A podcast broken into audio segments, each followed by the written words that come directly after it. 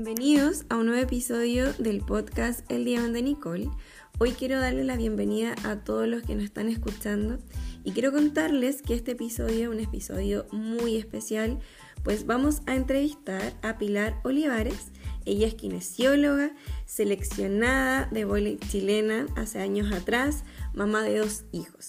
Hoy en este nuevo episodio vamos a hablar de cómo el deporte puede ayudarnos a mejorar nuestra salud mental, cómo podemos adquirir mayores hábitos, compromisos con el deporte también y muchísimos otros temas, así que quédate a escucharlo.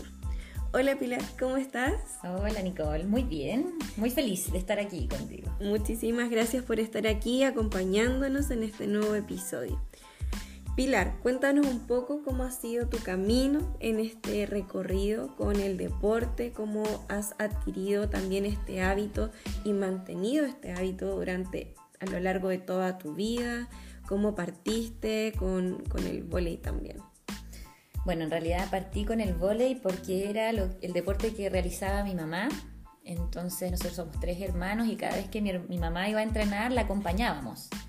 Eh, te estoy hablando de, tener como uso de razón, así ya. Eh, por lo tanto, siempre tuve ese ejemplo y ya como a los siete años eh, empecé como a practicarlo, ¿sí? Porque, bueno, las hijas de las compañeras de equipo de mi mamá tenían más o menos la edad parecida a la que tenía yo y mi hermana mayor. Entonces se les ocurrió la idea de hacer un equipo con las hijas de. Así que ahí nos agarró un entrenador y empezamos a entrenar y fuimos una de las primeras selecciones de San Bernardo, que es donde yo vivía. Así partió el vóley y para mí ha sido mi acompañante de toda la vida. O sea, los únicos momentos en los que yo he dejado de jugar vóley ha sido embarazada, que también lo he sentido así como, ¿por qué? pero, pero sin duda es, para mí yo siempre he dicho, es mi sertralina, es, es mi es mi acompañante necesario. Eh, al menos una vez a la semana necesito tocar un balón.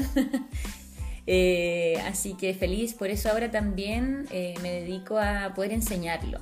Hice cursos, obviamente, y desde mi experiencia también trato de, de transmitir la importancia que tiene el hacer un deporte en sí y hacer ejercicio.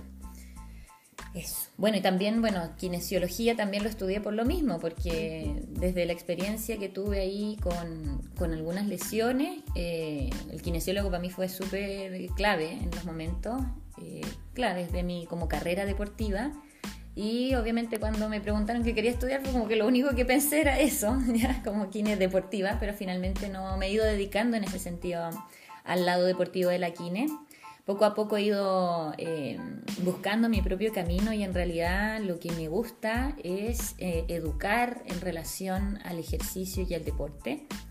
Eh, he ido creando mi propio proyecto también en base a mis experiencias y a eso, por eso nació Wii, que se llama Wii Muévete Feliz.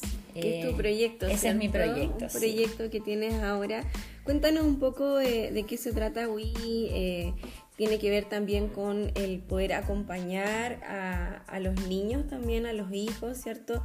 En este camino del deporte, inculcarles desde pequeño ese hábito. Cuéntanos un poco sobre eso. Sí, bueno, eh, para mí yo he ido con toda la experiencia que he ido adquiriendo, tanto como kinesióloga, viendo las, eh, las diferencias entre personas sedentarias o personas que hacen ejercicio o deporte, eh, las, las, diferencias son de verdad sí muy, muy importantes. Los tejidos del ser humano son muy diferentes teniendo la misma edad.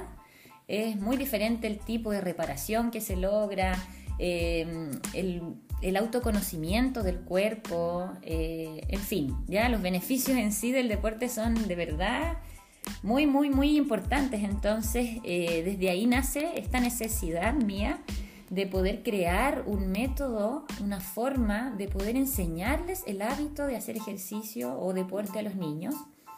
Em, desde mi perspectiva, este hábito, tal como lavarse los dientes, tal como ir al baño, ¿ya?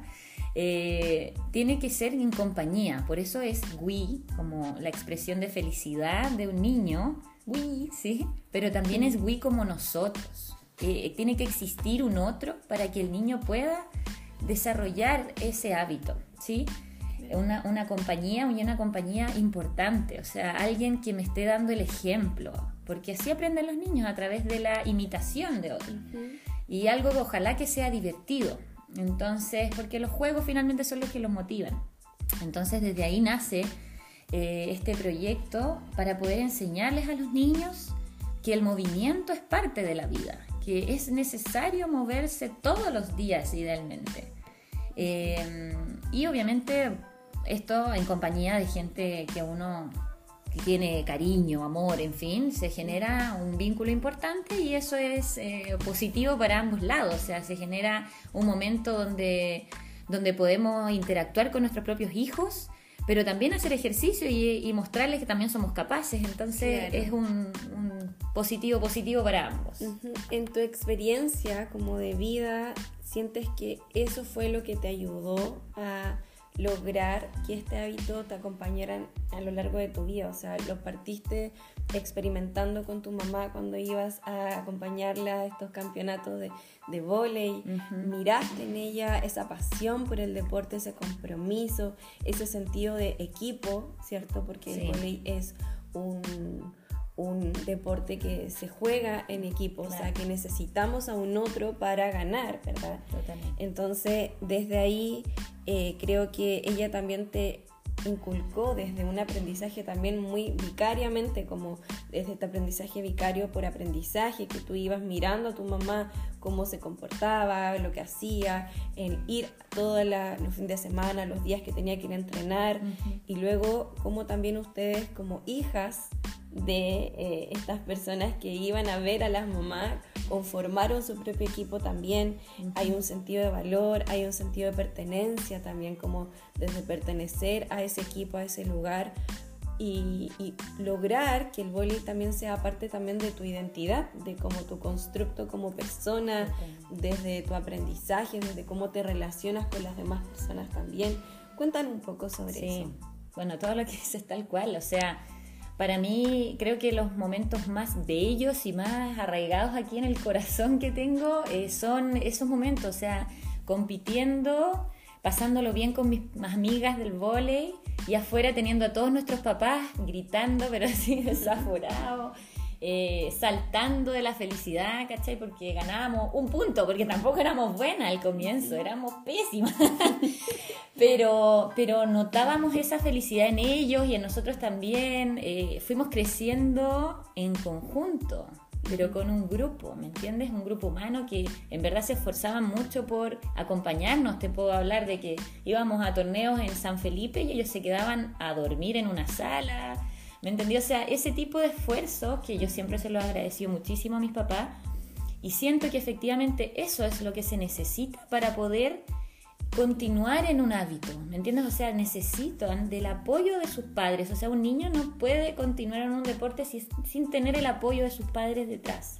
Tiene que haber una motivación familiar. Es un esfuerzo familiar finalmente porque tus fin de semana finalmente se transforman en idas a o partidos o entrenamientos, en fin, y claro, te pierdes de repente de cumpleaños y cosas así, pero em, finalmente lo que obtienes es así a largo plazo totalmente mucho mayor. Entonces, eh, para mí por eso, así el volei ha sido eso, o sea, mi vida ha sido el volei, efectivamente. Ahora, últimamente, he logrado estar como eh, ver que el vóley es solo parte de mi vida, que también existe otra parte, pero obviamente en etapas críticas, por ejemplo en la adolescencia, eh, mi vida era el vóley en sí y obviamente me dio muchísimo, o sea, me permitió tener, un, según yo, una seguridad en mí misma, eh, me permitió tener un físico que me lograba hacer muchas cosas que hasta yo no creía no poder hacer. Eh, me permitió estudiar una carrera, entrar, por ejemplo, con cupo deportivo a una universidad que es difícil de ingresar. Entonces, eh, de verdad que yo siempre pienso, y por eso quiero crear este proyecto Wii, porque creo, quiero que muchos otros niños tengan las mismas posibilidades que tuve yo.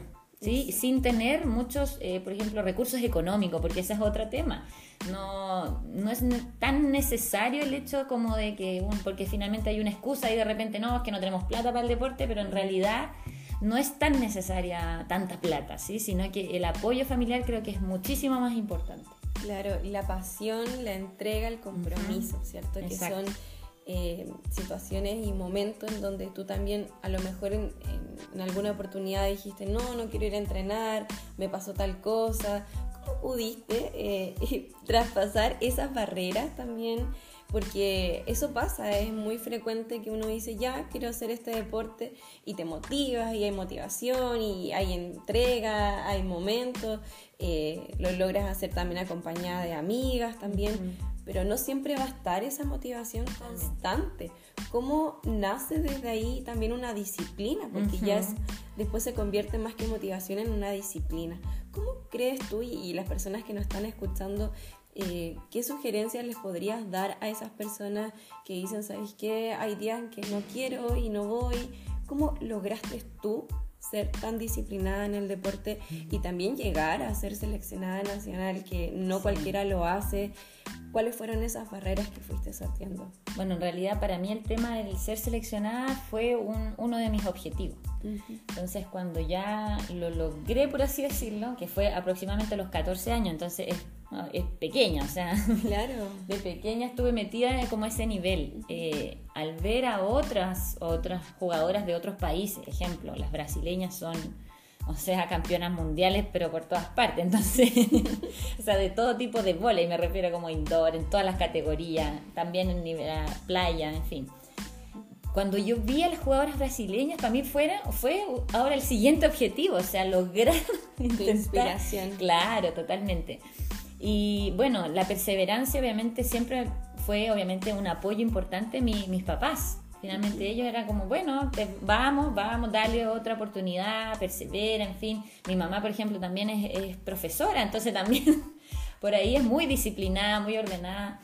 Eh, yo creo que por ahí tiene que ver como con mi objetivo final era lograr eh, o competir realmente contra eh, otros equipos más fuertes. Entonces finalmente era un objetivo personal, independiente de dónde yo entrenara, yo trataba de ir y hacer lo mejor posible cada vez, independiente de si tenía ganas o no, o, me sentía un poco baja. Siempre trataba como de hacer algo nuevo, hacer, aprender algo nuevo en cada entrenamiento.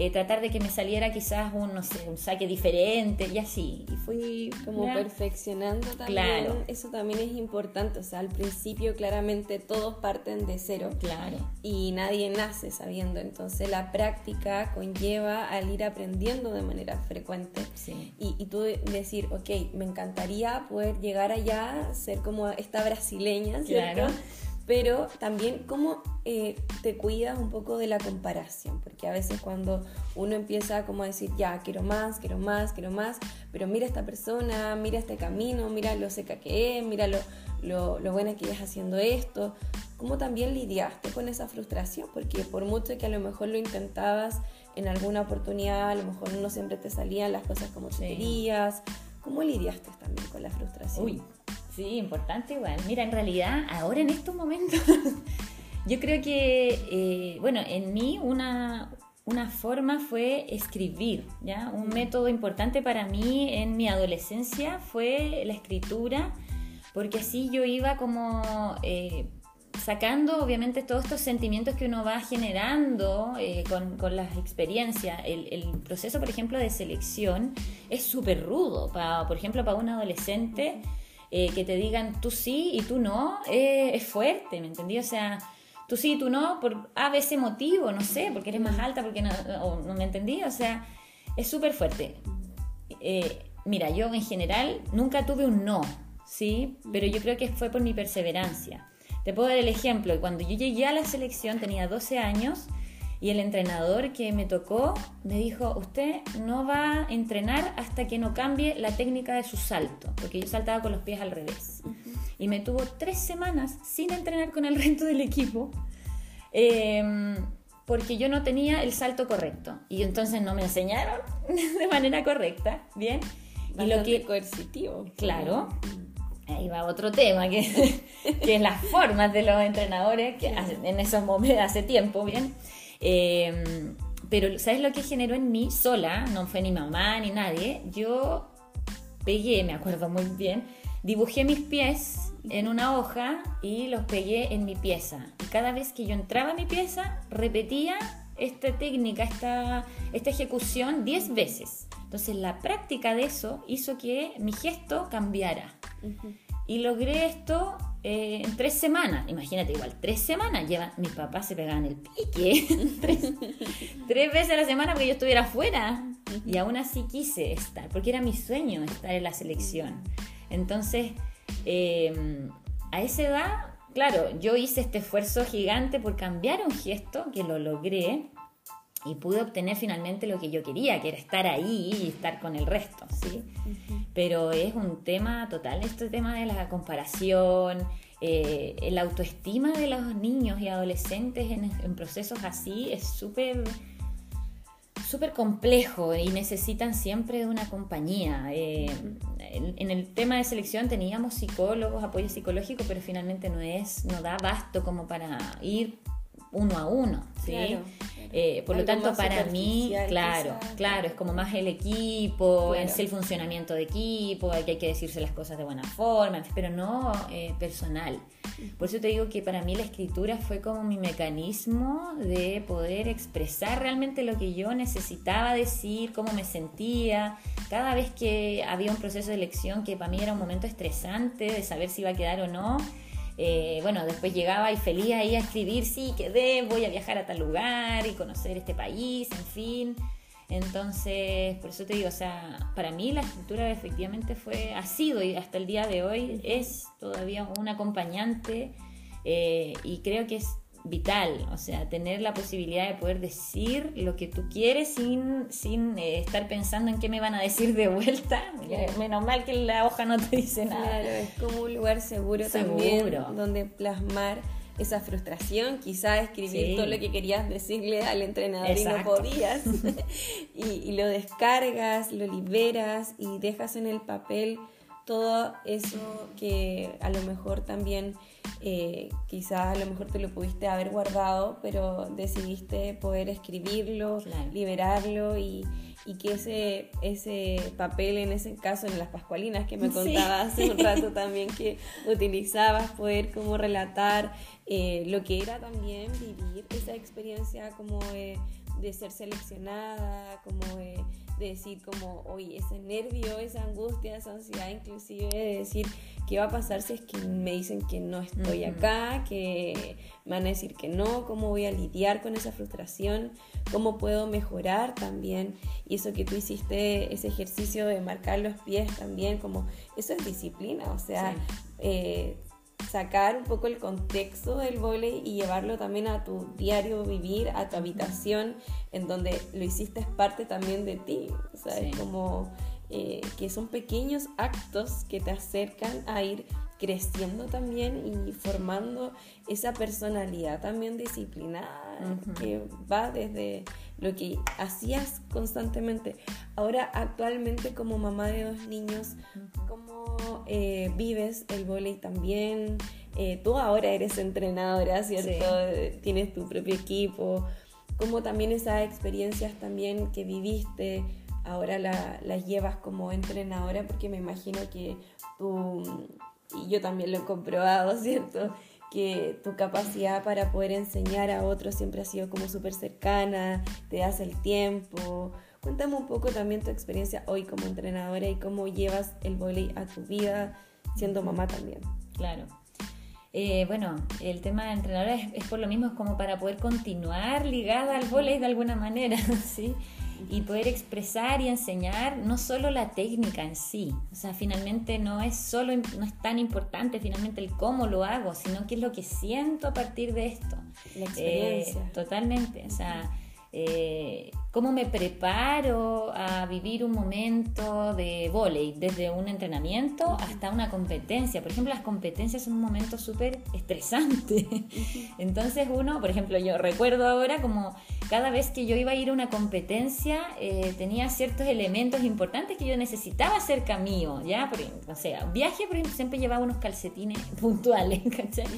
Y así, ese tipo de cosas a mí, por ejemplo, me daban seguridad. Tengo esto, ya, estamos listos, ¿sí? Y ahí yo podía seguir avanzando e ir explorando las distintas eh, torneos, en fin.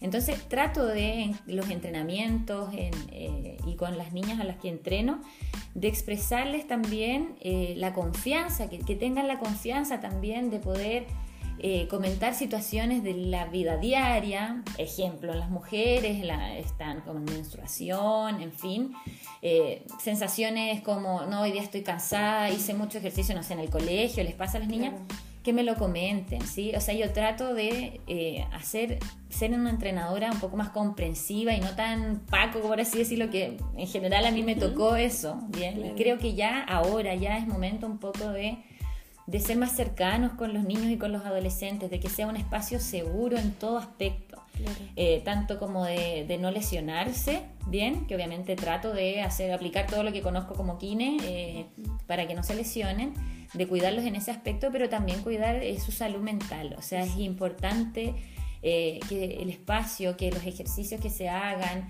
que ellas puedan entender la importancia técnica, pero también la importancia para poder ir creciendo como, como jugador.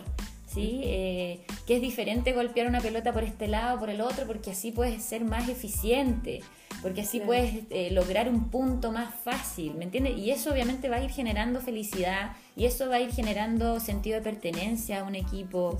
Em, autoestima, autoestima total. O sea, yo te digo, de, adolescente, yo creo que el volei hizo mi autoestima, así, ya, porque yo decía, soy, y soy buena, o sea, yo me creía buena y lo era, pues, Entonces, claro, mi, las montón de medallas y trofeos que me gané me, me confirmaban lo que yo veía, pero pero claro, también va en lo que uno va sintiendo. Y bueno, yo tuve buenos acompañantes, buenos entrenadores en ese sentido, pero sin duda, y vuelvo a repetir, mis mejores acompañantes fueron mis padres. O sea, mi mamá hasta el día de hoy me dice mi pompona con eso O sea, yo sigo jugando vole y ella me dice así. Y para mí es una sensación linda, ¿cachai? O sea, yo soy una campeona. Claro. Eh, siempre lo he pensado y, creo que ese es como muy importante, como que el creer en lo que uno es capaz de hacer. ¿sí? Como no dudar, obviamente en el camino vas a tener tropiezos, vas a tener tropiezos y vas a poder bajar, pero después de una bajada viene nuevamente una subida y tenés que esperar ese momento para poder volver a disfrutarlo y así ir disfrutando momento a momento. En el volei uno puede disfrutar, y eso me encanta, uno puede, puede disfrutar del punto a punto. Y cuando, por ejemplo, uno está en un último set, que también es muy estresante, pero esa adrenalina que te genera el deporte es eh, maravillosa. O sea, yo soy adicta a esa adrenalina. Y me encanta, soy competitiva, sí, todo, pero competitiva sana, o sea, no es como eh, una adicción tampoco, pero Em, creo que es necesaria en la vida del ser humano, ese, ese nivel de adrenalina. Claro, y es lo que te conecta también con, con el disfrute, con el autocuidado, también darte esos espacios para poder liberar el estrés, la ansiedad también, ¿cierto? Que es fundamental porque el deporte nos entrega eh, todos esos eh, elementos que nos ayudan a, potenciar nuestra autoestima, nuestro autocuidado y nuestro autoconocimiento. Es a través del vóley, también como quizás también tú aprendiste mucho a autoconocerte también, o sea, saber identificar lo que te frustraba, lo que te hace bien, eh, sentir esa necesidad también de poder vivir esa emoción, esa adrenalina que te genera el deporte. Yo creo que eso es fundamental y creo que de alguna forma también se lo estás entregando a tus hijos. Hoy en día, por esa pasión del deporte, ellos están aprendiendo que el deporte es sano, que es un medio también en donde ellos pueden sentirse seguros, explorar. Eh, eh, lo que los rodea también, conectar con un otro. Creo que el deporte también tiene muchas, muchas ventajas, pero que necesitamos también, como dices tú, tener un acompañamiento constante, sobre todo si partimos desde pequeñitos adquiriendo el hábito de, de hacer deporte. Totalmente. Sí, creo que en ese aspecto, eh, como país, nos falta mm. una, un sistema que pueda generar esto. ¿sí? Eh, claro está como todo muy aislado, o sea, cada deporte tiene sus sedes, bueno, su obviamente organización de federaciones y todo, pero no hay algo más básico al inicio, ¿me entiendes? Como, como desde, la, desde los dos años aprox, Como que todo deporte, bueno, y obviamente se recomiendan los deportes en adelante, no sé, desde los cinco o seis años, de ahí partir. Generalmente, por ejemplo, la gimnasia artística es uno de los deportes que uno puede comenzar, ¿ya? Porque por destrezas, motrices y todo pero y el resto de los deportes en general es como de más arriba, pero ¿qué pasa antes? O sea, ¿cómo, cómo voy a llegar a un deporte si mis habilidades motrices no me lo permiten? Entonces, eh, creo que ahí estamos al debe un poco en Chile. Eh, en la estimulación motriz de los niños se habla mucho, pero creo que se ejecuta poco. y, y, finalmente queda a expensas de lo que los papás puedan hacer, que los papás puedan pagar, puedan llevar a los niños a tales talleres X pero debería ser sin duda algo eh, nacional, ¿me entiendes? Un plan nacional de, motricidad infantil. ¿sí? Cómo llevar también eh, esto a, la vida diaria. Como no solamente que la mamá, el papá lleven a los hijos a los talleres como de psicomotricidad, por ejemplo, sino que también pueda ser en su día a día crear eso eh, en que tú puedes ayudar a tu hijo a trabajar su psicomotricidad a nivel motricidad fina, gruesa, ¿cierto? Pero ¿cómo podemos entregarle a esas personas y también generar un, un espacio en donde tú digas, esto es importante porque yo, por ejemplo, como dices tú, eh, ahora adulta, trabajo con adultos muchas veces también y veo personas que en toda su vida nunca hubo como un aprendizaje en cuanto al deporte, o sea, como que, y eso después se ve eh, a lo largo cuando ya están adultos y ya están como ya en una etapa más avanzada, en donde tú dices, tienen un movimiento más rígido, son más propensos a a tener como ciertas como lesiones, claro. Entonces, como también desde la infancia propiciar esos espacios, pero en la casa también, cómo entregarle a los padres esta herramienta y desde ahí surge tu gran proyecto, ¿cierto? De poder entregar esa enseñanza también a los, a los padres para que puedan guiar y acompañar en el recorrido, digamos, con, con el aprendizaje de, tener como esos espacios en casa, desde el juego, desde la rutina. ¿Qué propones tú desde ahí también? Bueno, en Wii, esa es la idea, es, poder entregar eh, juegos que sean eh, específicos según la edad y las capacidades motrices que tienen los niños según esta edad, ¿sí? Porque no puedo pedirle a un niño qué sé yo, de dos años que vaya y salte desde un sillón, por ejemplo, no sé, abajo, eh, es como, es mucho miedo para él. Sí, pero sí se lo puedo pedir uno de cinco. Entonces, hay que tener conocimiento para poder hacer ah, un, plan, por así, por así decirlo, de, ya de trabajo con niños. Eh, eso es lo que es Wii. O sea, la idea de Wii es, es que se haga ejercicio con los niños, pero el padre o madre o tío o abuelo, ya quien sea como un eh, adulto importante, un adulto significativo para estos niños, también lo esté realizando, también haga ejercicio a la par. ¿Sí? que hagan eh, un juego finalmente que vaya desarrollando la motricidad de los niños, pero también la fuerza de los adultos, ¿bien? Que sea un momento de vínculo con este niño y así podemos ir eh, generando entonces un espacio. Eso es el hábito. Finalmente, eh, el hábito se va a ir desarrollando con el paso del tiempo, eh, con la mantención de esto. Entonces, yo, por ejemplo, ahora, ¿qué consejo podría darle a los padres? Que por lo menos media hora de cada día le dediquen a sus hijos un momento de juego. ¿sí? Eh, un momento de disfrute, qué sé yo, un día con una pelota, el otro día, mira, hasta los rollos de confort sirven. ¿sí? O sea, puedes tirar un calcetín con rollos de confort y jugar, no sé, a derribarlos, ¿me entendí? O sea, armar una torre, bien, pero poder dedicarles eh, tiempo importante eh, a los niños por lo menos media hora, eso ya es significativo. Exactamente. Y como dices tú, eh, el involucrarte. No se trata solamente de llevar un fin de semana a un niño a un taller aquí y dejarlo ahí en el taller, sino que yo también como padre, madre, ¿verdad? Tengo que involucrarme en eso para generar una conexión, fortalecer el vínculo, ¿cierto? Entre mamá, hijo, papá, hijo. Y desde ahí también enseñar, involucrar. Eh, hacer una experiencia como completa, donde el movimiento sea parte también, no es como el deporte que solamente sirva como para adelgazar, sino que sea un disfrute y un autocuidado, que tú le entregas a tu cuerpo un espacio también de conexión, en donde la mamá, por ejemplo, va a estar haciendo deporte, va a estar generando movimiento, un juego también con el hijo y desde ahí también fortalecer desde los aspectos psicológicos, motrices y también el vínculo.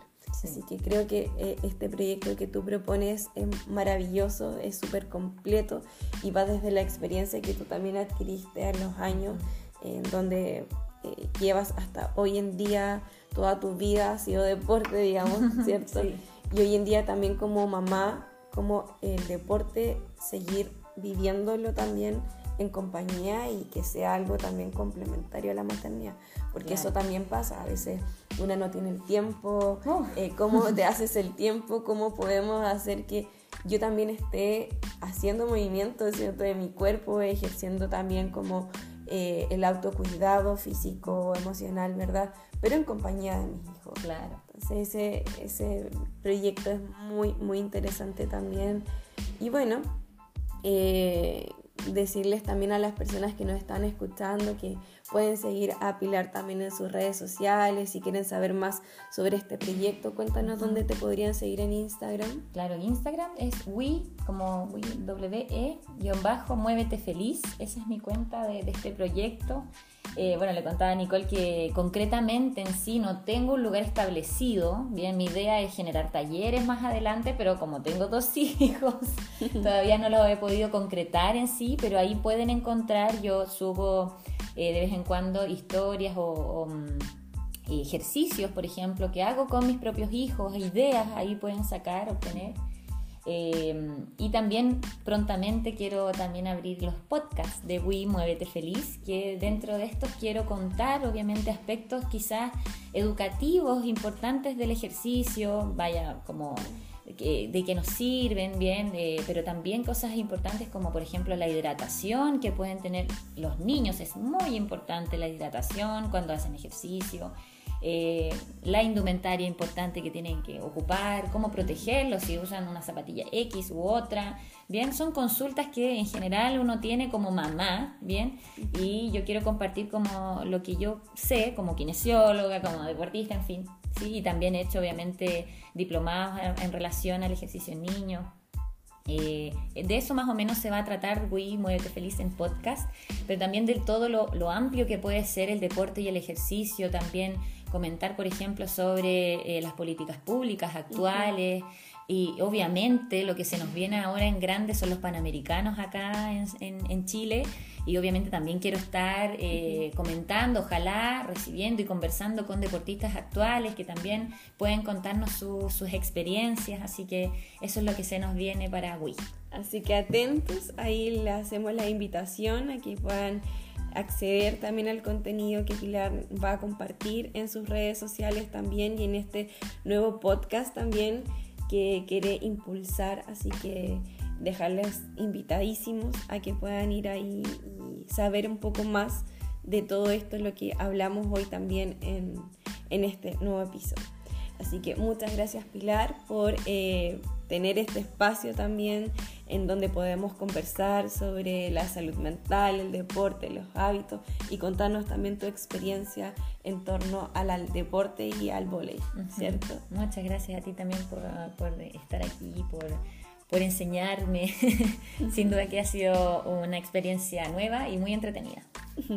Muchas gracias, nos vemos y nos escuchamos en el próximo episodio.